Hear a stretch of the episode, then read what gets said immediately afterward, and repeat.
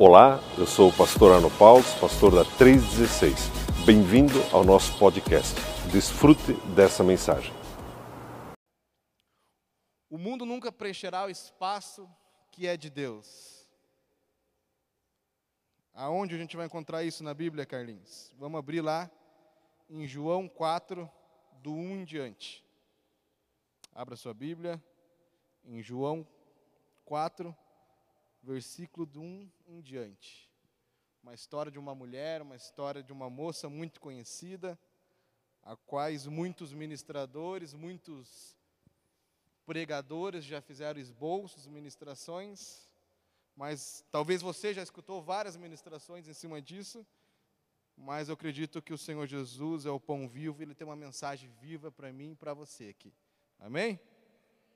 A palavra de Deus diz assim: Quando o Senhor entendeu que os fariseus tinham ouvido falar que Jesus fazia e batizava mais discípulos do que João, embora não sendo Jesus que batizava, mas sim seus discípulos, deixou a Judéia e foi outra vez a Galiléia. Era necessário passar por Samaria. Foi, pois, uma cidade de Samaria chamada Zicar, junto da herdade que Jacó tinha herdado a seu filho José. Estava ali a fonte de Jacó. Jesus, pois cansado, assentou-se junto da fonte. Era isso quase a hora sexta. Veio uma mulher de Samaria tirar água. E Jesus disse: Dai-me de beber, porque os seus discípulos tinham ido à cidade comprar comida. Disse-lhe, pois, a mulher: Como sendo tu judeu, pede de beber a mim, que sou uma mulher samaritana? Porque os judeus não se comunicam com os samaritanos. Jesus respondeu e disse: Se tu conhecerás o dom de Deus, e quem é que está te pedindo, dai-me de beber, tu lhe pedirás, e ele te daria água viva. Disse a mulher: Senhor, tu não tens com que tirar água, o poço é fundo, pois onde tem água viva? És tu maior que o nosso pai Jacó, que nos deu o poço, bebeu ele próprio, seus filhos e seu gado? Jesus disse: Qualquer que beber desta água tornará a ter sede, mas aquele que beber da água que eu lhe der, nunca terá sede, porque a água que eu lhe der se fará nele uma fonte de água que salte para a vida eterna. Disse-lhe a mulher: Senhor, dar-me dessa água para que não tenha mais sede e não venha aqui tirá-la? Jesus disse: Vá e chame teu marido e vem cá. A mulher respondeu: Não tenho marido. Não tenho marido. Disse-lhe Jesus: Não tem marido. Isso disseste com verdade, porque disseste, porque tiveste cinco maridos e o que agora tem não és teu. Isso disseste com verdade. A mulher disse: Senhor, vejo que és profeta. Nossos pais adoraram neste monte, e vos dissei que em Jerusalém o lugar onde se deve adorar? Jesus disse à mulher: Crê, mulher, que a hora vem e que nem neste monte e nem em Jerusalém adorarás o Pai. Vocês adoram o que não sabem, nós adoramos o que sabemos, porque a salvação vem dos judeus. Mas a hora vem, e é agora, em que os verdadeiros adoradores adorarão o Pai em espírito e em verdade porque o Pai procura tais que assim o adorem. Deus é espírito. E é importante que os verdadeiros adoradores adoram em espírito. A mulher disse: Eu sei que o Messias que se chama Cristo vem, e quando ele vier, nos anunciará tudo. Jesus disse: Eu sou, eu falo contigo. Amém. Deus, em nome de Jesus, venha ministrar os nossos corações, Pai.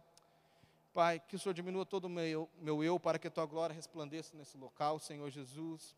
Que o Senhor venha nos dar uma palavra de paz, de conforto, de amor, de sabedoria, Pai, e que nós possamos sair deste culto, Pai, totalmente transformado, totalmente diferente da forma com que nós entramos.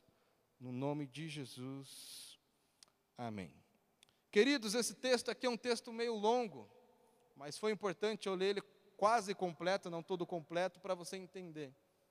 Era necessário Jesus sair da Galiléia para ir para a Judéia. Se você olhar no mapa geográfico, Jesus ele podia traçar outros caminhos. Ele podia ir por outras regiões, mas ele resolveu ir por ali. Ali já temos uma revelação da palavra de Deus para mim e para você. Antes de você dar o ok deste culto, antes de você sair da sua casa, num sábado, seis horas da tarde, Ele já estava preparando esse encontro aqui com você. Quem crê nisso? Ali ele já tem uma promessa de Deus sobre a minha vida, sobre a tua vida. Ele não precisava passar lá, mas ele quis passar lá para ter aquele encontro com aquela mulher. Estão escutando o pessoal do fundo lá? Tá, bom. E foi necessário ele passar por lá, porque ele tinha um encontro com aquela mulher. E aquela mulher, queridos, eu lendo esse texto, vários relatos dela, várias ministrações que eu já escutei, muitas das vezes aquela mulher representa eu, representa você. Como assim, Carlinhos? Aquela mulher, ela ia tirar água num horário do poço, o qual não era acostumado outras pessoas ir. Aquela mulher, ela era uma mulher triste. Não está escrito, mas, gente, se ela fosse feliz, ela ia estar com mais, mais gente lá. As outras mulheres da época iam em outro horário tirar água. Ela ia naquele horário. Como muitas vezes eu e você, nós não estamos bem, não estamos legal.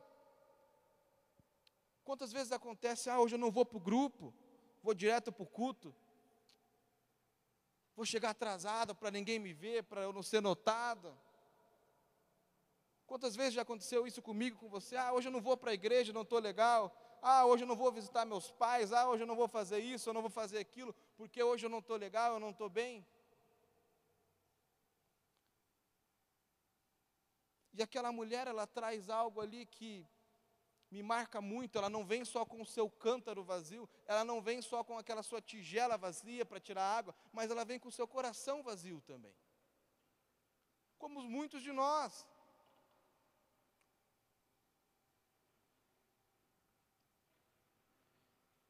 E aquela mulher, outra coisa que ela representa, ela era uma mulher em busca de felicidade, mas ela não era feliz. Por que, Carlinhos? Não está escrito que ela era em busca de felicidade? Não, não está escrito. Mas como que pode uma pessoa ser feliz casar cinco vezes? Ou ficou viúva cinco vezes? Ela não era feliz. Ela buscava uma felicidade em outras coisas, talvez no casamento, ou ela casou, separou. Tem vários pontos teológicos que falam, ah, ela casou com cinco reis, morreu cinco reis, ah, isso e aquilo e o marido que ela tinha naquele momento não era o marido dela.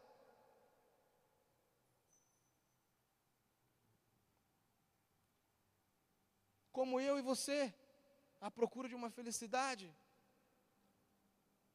Quem quer ser feliz aqui? Levanta a mão. Ninguém fala assim, ah, eu vou ser uma infeliz. Eu sou um infeliz. Eu vim no mundo para ser um infeliz. Não. Todos nós viemos para esse mundo para ser feliz, para as coisas dar certo. Você constrói um casamento, você constrói uma família para as coisas dar certo, para ser feliz. É ou não é? Você trabalha para constituir as suas coisas para você ser feliz.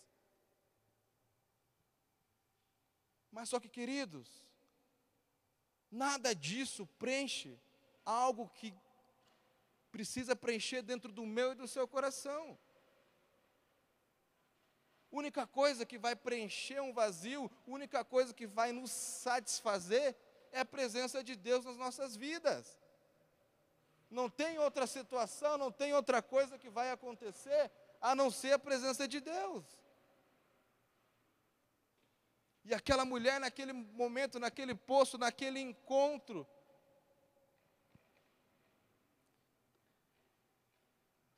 ela começa um diálogo com Jesus. Jesus, com uma sabedoria tremenda, com ministrada por Deus, ele chega ali e fala assim: dá-me de beber. Uma simples pergunta. Ele coloca ela no comando da, da situação, ele coloca ela no centro da atenção, coloca ela no poder da resposta. E hoje Jesus vai estar aqui falando com você. Dá-me de beber. Ele vai estar puxando um assunto com você aqui. E ele vai preencher todos os vazios que há no seu coração, que há no seu casamento, que há na sua casa, que há nos teus estudos. Ele vai preencher.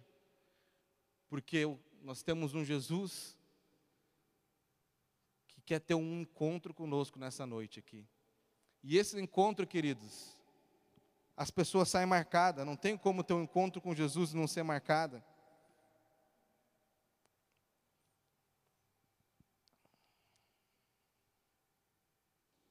O nosso problema que nós buscamos as felicidades em outras coisas. Hoje, quando Deus ministrou essa mensagem para mim, eu estava olhando uma, um jovem. Cara, o cara tem tudo na vida, o cara tem tudo, os pais dão tudo para ele. O cara anda bem arrumado, anda com o celular da moda, anda com videogame, o cara tem tudo. Mas o cara sempre está, ah, não estou bem, não estou legal, eu não estou isso, eu estou aquilo. Esses dias ele falou para mim, ah Carlinhos, eu preciso namorar. Que se eu namorar vai vou ficar legal. O cara arruma uma namorada, não para. Ele, ah, preciso fazer uma academia, acho que é meu corpo que não está legal. Começou a fazer academia, de repente, pá, não está legal. Eu falei, cara, você precisa de Jesus, cara. A única coisa que vai preencher esse vazio no teu coração é Jesus. Nada mais. E a gente vê hoje jovens envolvidos com pornografia, jovens envolvidos com namoro ilícito, jovens envolvidos com tantas outras coisas, tentando preencher algo no coração que isso quem vai preencher vai ser Jesus.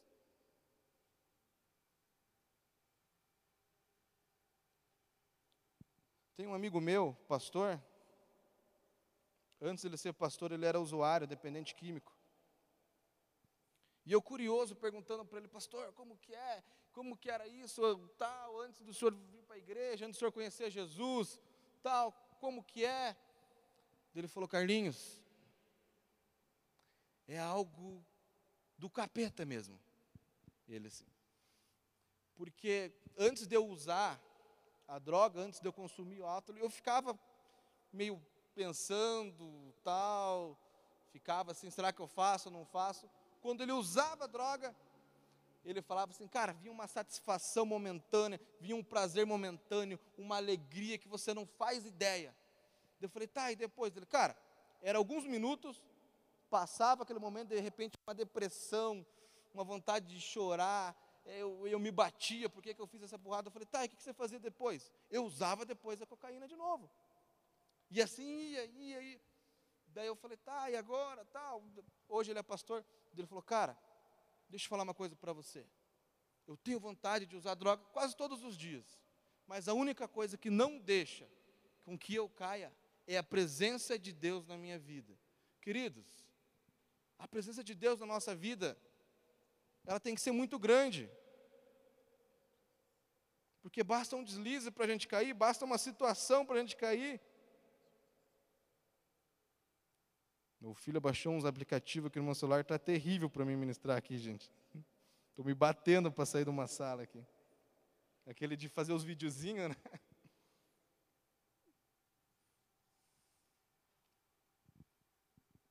E ele buscava, e eu perguntei para ele assim, pastor, tá, e agora?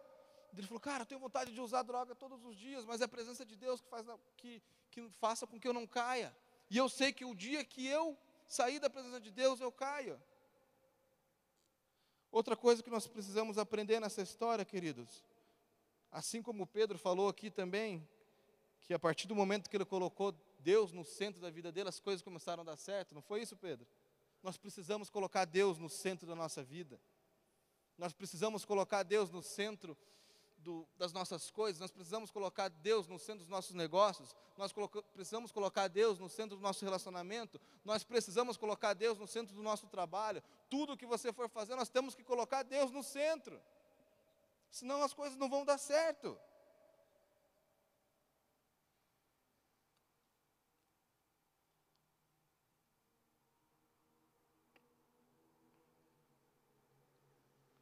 E aquela mulher, até então, ela não tinha tido aquele encontro com Jesus, ela não tinha tido aquele encontro com o Pai.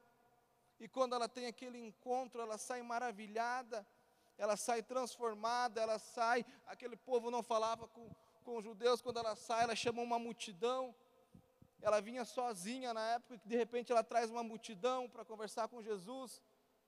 E ele fica mais dois dias ali ministrando a palavra de Deus. Então, uma mulher que chega cabisbaixa, que chega num horário incomum, que chega com o seu coração vazio, ela sai totalmente transformada. Porque ela teve um encontro com Jesus. E naquele encontro, Jesus ministrou no coração dela. E eu acredito que nessa noite, queridos, Ele vai ministrar no coração de algum de vocês aqui. Amém?